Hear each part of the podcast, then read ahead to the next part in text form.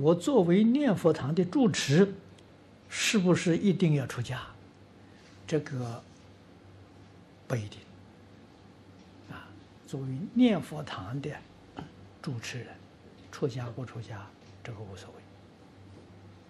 谓。啊，可是你真正要学习。啊，你做个念佛堂的主持人，如果对经中的经教啊，你一无所知啊。你会把人带错路了，那个你都要负责任啊！所以是一定啊，要学经教啊，要读书啊。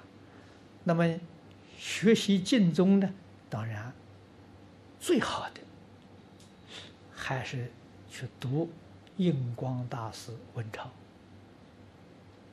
啊，这是近代人他的著作。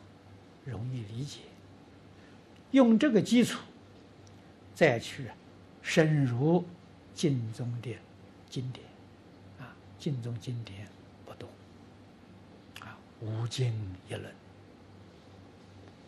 啊，就是连注解的时候分量也不大，啊，可是你要有很好的指导老师，印光大师文钞就是最好的指导老师。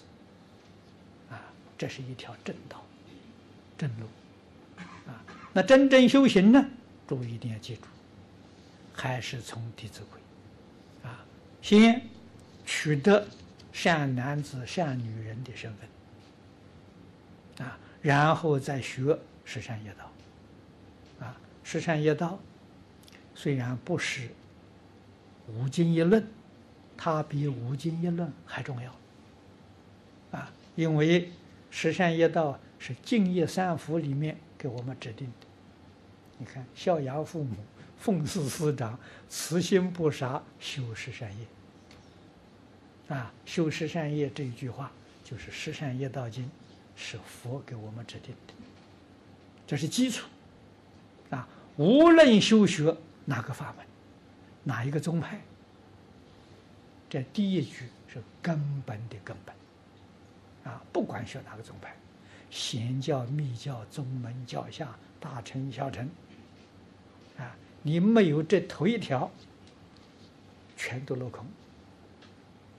啊，所以《弟子规》跟十跟十善业是基础的基础，根本的根本。啊，千万不要以为，哎，这个经宗里头没有这个排这个科目，它是共同科目。啊，是一切佛法的共同苦，你你说这多重